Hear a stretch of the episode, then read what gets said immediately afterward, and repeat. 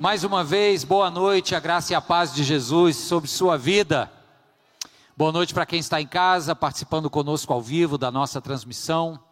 Queridos, deixa eu te dizer, para quem me conhece, sabe que eu gosto de cozinhar. Eu gosto, pessoalmente, modesta parte, acho que o faço muito bem. Pelo menos a turma lá em casa gosta, e quem eu convido também gosta, não é não? Uma das coisas que quem mexe com a cozinha, quem faz a comida, assim, é uma realização, é quando você serve o que você cozinhou e a pessoa não só diz que está gostoso, mas identifica o que tem. Hum, estou sentindo um toque de, sei lá, páprica, um toque de cominho.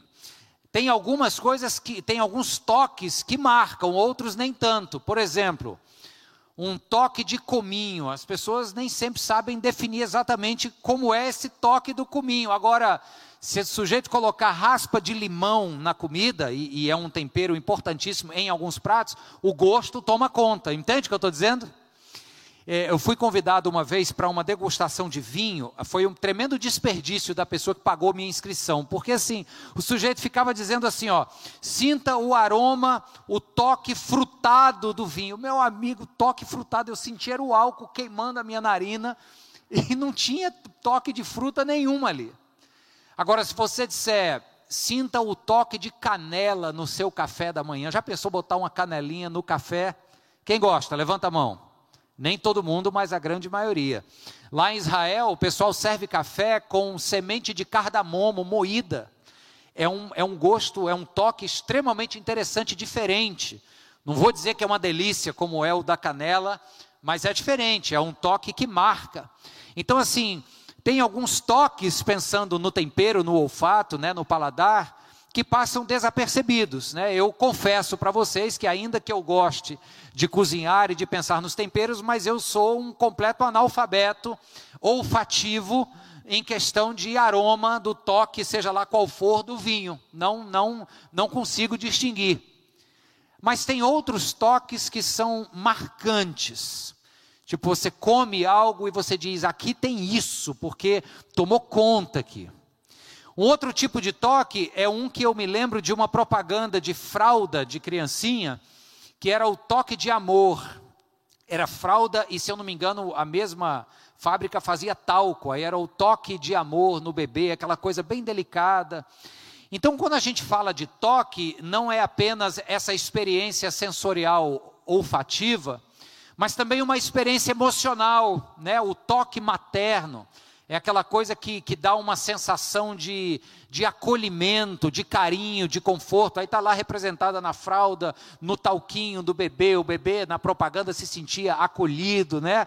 Ao usar aquele talquinho. Então, é o toque materno. Por que, que eu estou trazendo tudo isso? Em relação a, ao toque e como o toque mexe com a gente, seja nos nossos sentidos ou nas nossas experiências emocionais. Porque o mês de dezembro agora, você que já é, teve contato com o nosso cartão de Natal, é, chama-se o toque divino, e esse é o tema para o nosso mês de dezembro, que vai culminar no culto do dia 25 de dezembro. O toque do divino no nosso meio foi bastante específico. Não veio com um aroma, não foi uma experiência sensorial apenas de uma de uma vivência gastronômica, não foi só um, um toque emocional, foi tudo junto, resumido em uma pessoa chamada Jesus Cristo. A pessoa de Jesus é esta forma através da qual o eterno toca aquilo que é finito. O grande eu sou, o Deus Todo-Poderoso, Criador dos céus e da terra, tocou a natureza criada, tocou o mundo criado, através da sua encarnação, através da presença de Jesus Cristo no nosso meio. Amém, queridos? Levanta a mão aqui quem foi tocado pelo Eterno, aqueles corações que receberam Jesus Cristo como seu Senhor. E o toque divino é a razão pela qual a gente celebra o Natal. Na manjedoura de Belém, naquela noite que os evangelistas relatam para a gente, Jesus Cristo nasce e seu nascimento é esta representação máxima do toque divino na humanidade.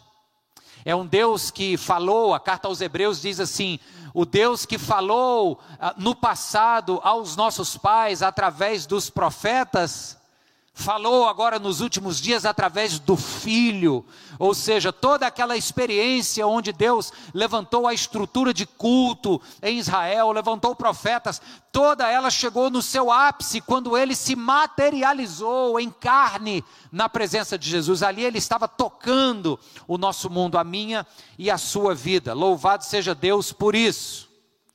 E o que é que aconteceu com o mundo quando o Eterno nos tocou? Tem um, um, um, um hino antigo que diz: Tocou-me, tocou-me Jesus, e de paz encheu o meu coração. Você conhece? Lindíssima essa música. O que, que aconteceu com o mundo quando Deus resolveu tocar o mundo na presença encarnada de Jesus Cristo? Bem, houve renovação. Coisas antigas ficaram para trás, eis que tudo se fez novo. A presença de Jesus, ou seja, o toque do divino no nosso mundo, trouxe a possibilidade de novidade de vida. Então, se a gente às vezes caminha ou caminhava é, colhendo algumas consequências amargas de escolhas erradas, é, lamentando por caminhos ruins e tortuosos que a nossa vida tomou, a partir do momento que Deus resolveu tocar na sua história, a possibilidade de renovo se tornou real. E agora essas coisas podem ficar, podem cair no abismo do esquecimento por causa do perdão do Senhor, e eis que uma vida nova nos é proposta. Amém, queridos? O toque do divino nos traz renovação. O toque do divino, diferente, por exemplo, dos tons frutados e caramelizados, que eu não sinto a menor diferença, o toque do divino é impossível não discerni-lo e não perceber a sua diferença transformadora. Aquela pessoa que diz assim: será que eu já fui tocado ou não? Se está perguntando será, é porque não foi.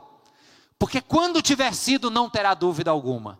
O Eterno me tocou e coisas novas aconteceram e houve mudança na minha vida. Aleluia! Então, o toque do divino, esse tema nosso para o mês de dezembro, é essa realidade de que uma vida nova é possível, a despeito dos erros do passado, a despeito das nossas inclinações, a partir do pecado, inclinações egoístas, autocentradas. O toque do divino é a possibilidade de que eu não viva rendido ao pecado, mas que eu caminhe numa proposta de vida nova. Você crê nisso? Amém, amém.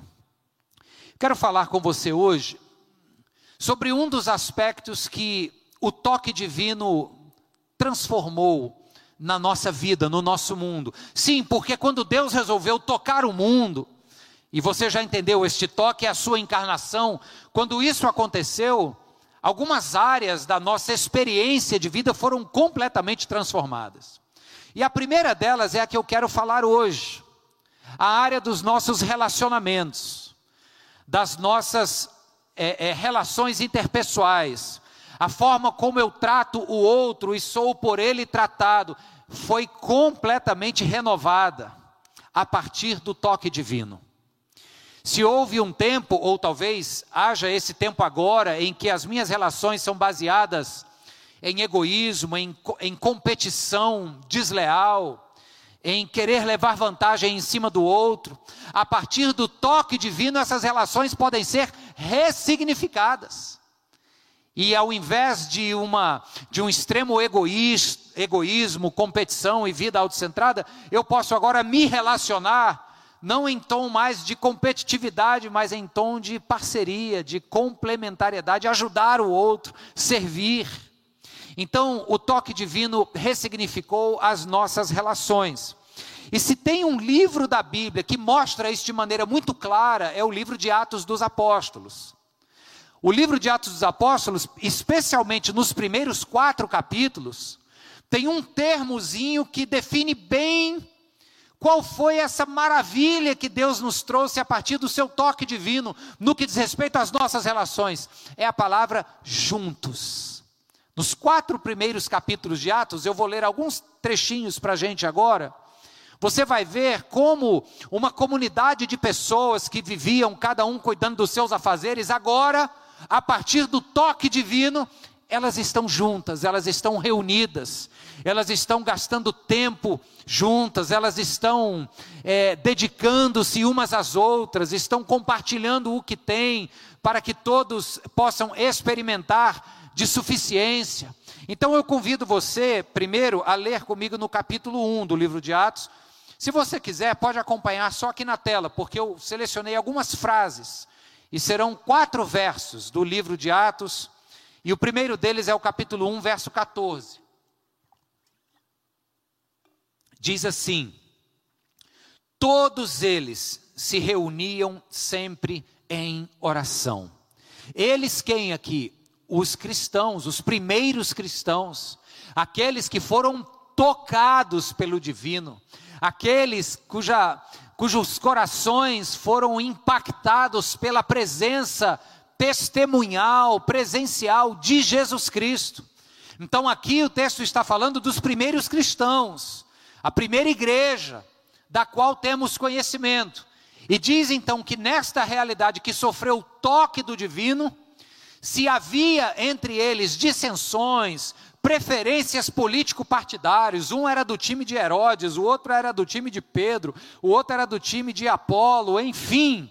Nesse momento aqui o texto nos fala que eles estavam reunidos, juntos, em oração.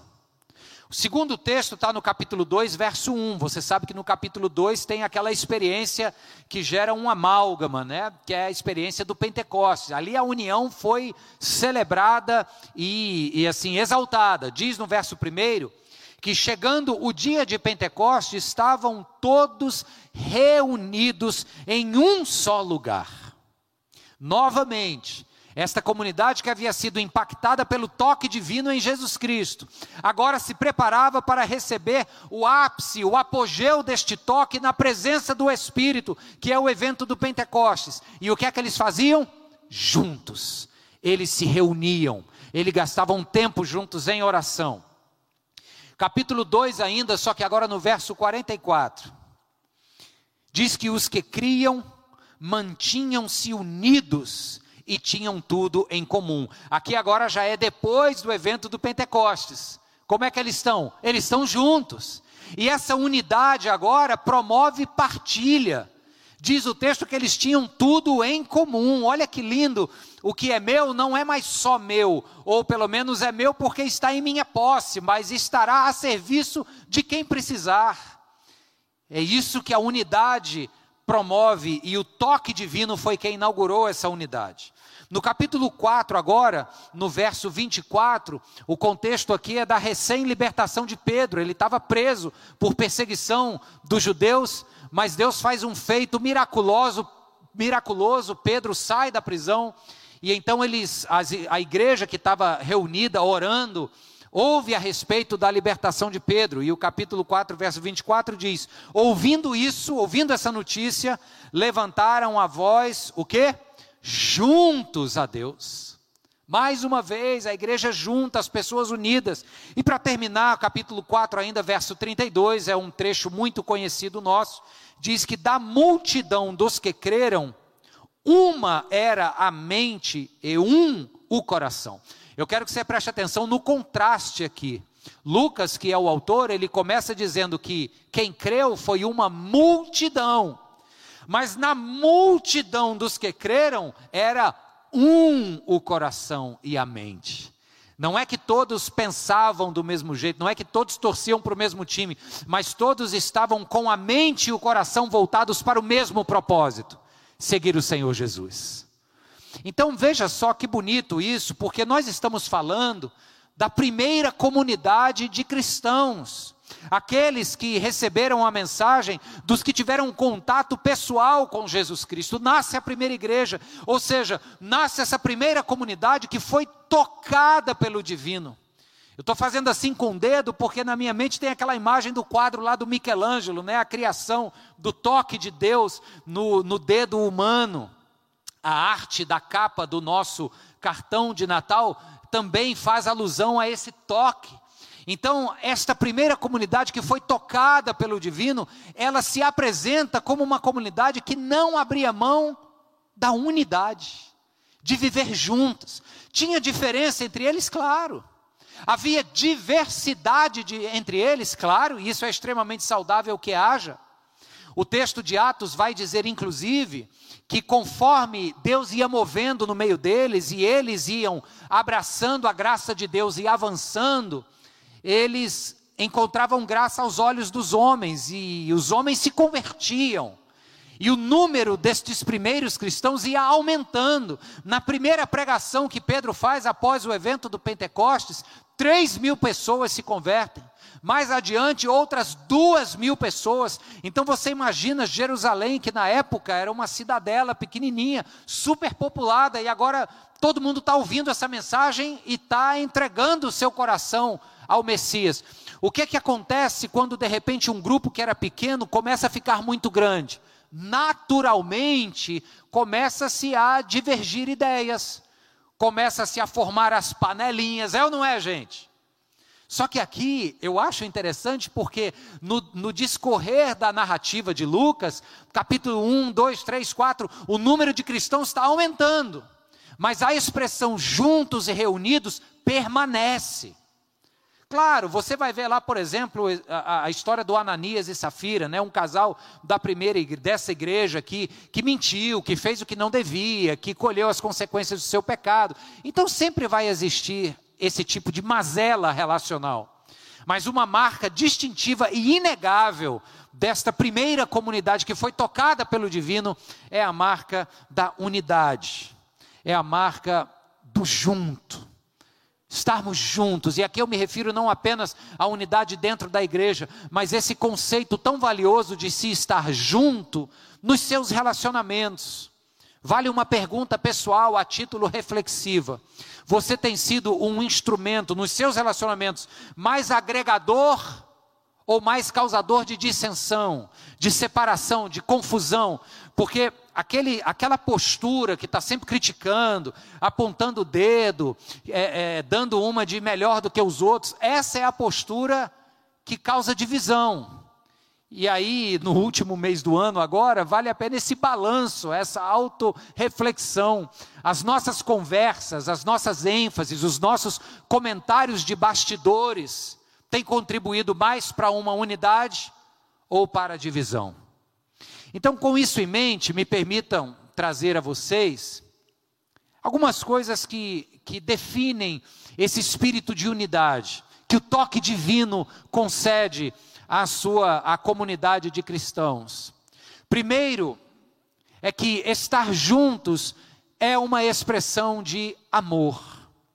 A unidade, a priorização da unidade, a decisão de ser instrumento de unidade, não de separação, ela está envolta, preenchida em amor.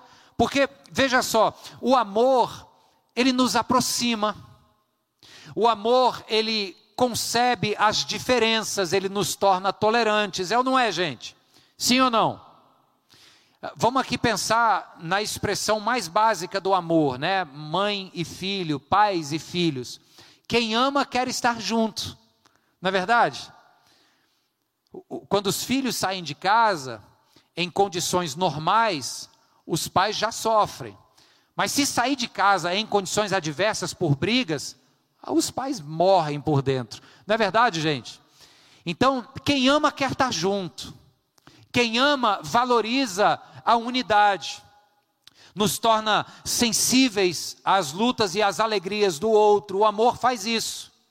É interessante porque o contrário do amor, que nos deixa insensíveis ao outro, define exatamente o que é o não amor. As pessoas acham que o não amor é o ódio. Não, o não amor é essa indiferença que faz da pessoa insensível às necessidades do outro. Quem ama está sensível, quer estar junto, mesmo que vá dar trabalho, mas eu quero estar para quê? Para ser um instrumento de bênção nessa vida. É amor que está aqui em jogo. Se eu não estou nem aí, se eu vivo conforme a toada da nossa sociedade individualista, eu me abstenho desta virtude de amar, e vivo preocupado apenas comigo e me torno uma pessoa insensível e indiferente ao outro. Então, eis aí o contrário do amor, que não é o ódio, você já entendeu, é esta indiferença. Está claro, irmãos? Então, uma primeira expressão desta, deste toque divino que nos faz unidos, juntos, é a expressão do amor. O amor, ele vence barreiras, vence barreiras denominacionais, vence barreiras doutrinárias, vence barreiras ideológicas, político-partidárias.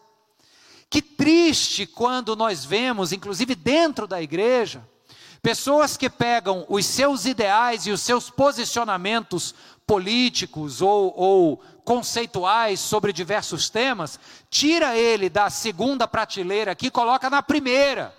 E aí o amor a esses valores se torna determinante, de modo que quem pensa diferente de mim está fora, está cancelado. Só que quando a gente vê que o toque divino nos chama à unidade e que a expressão dessa unidade é o amor, aí a gente é convidado a inverter isso, a colocar as nossas preferências, as nossas certezas, as nossas compreensões, que são legítimas e importantes que, a, que as temos, que as tenhamos, mas a gente coloca em segundo lugar, porque em primeiro lugar está o quê? Está o meu compromisso com você em Cristo Jesus que me amou e que te amou, mesmo sendo nós diferentes uns dos outros. Amém, queridos? Está claro isso, sim ou não? Então, ao mesmo tempo em que esta unidade, ela pressupõe amor, esta unidade também pressupõe, anote aí em segundo lugar, humildade. Quando a gente prioriza a paz nos relacionamentos, estar junto com o outro, de certa forma, estamos abraçando uma postura humilde. Porque veja só, vamos olhar pelo oposto. Quem acha que não precisa de ninguém, quem segue, mais uma vez vou dizer, quem segue na toada da nossa sociedade, que valoriza e enaltece muito o, o, a autossuficiência, quem segue nesse caminho acaba se tornando uma pessoa arrogante, que diz assim: Eu não preciso de você, eu me basto. Eu sou bom, eu estudei, eu fiz por onde, eu estou aqui pelo meu próprio mérito. Não me venha dizer que, que eu tenho necessidade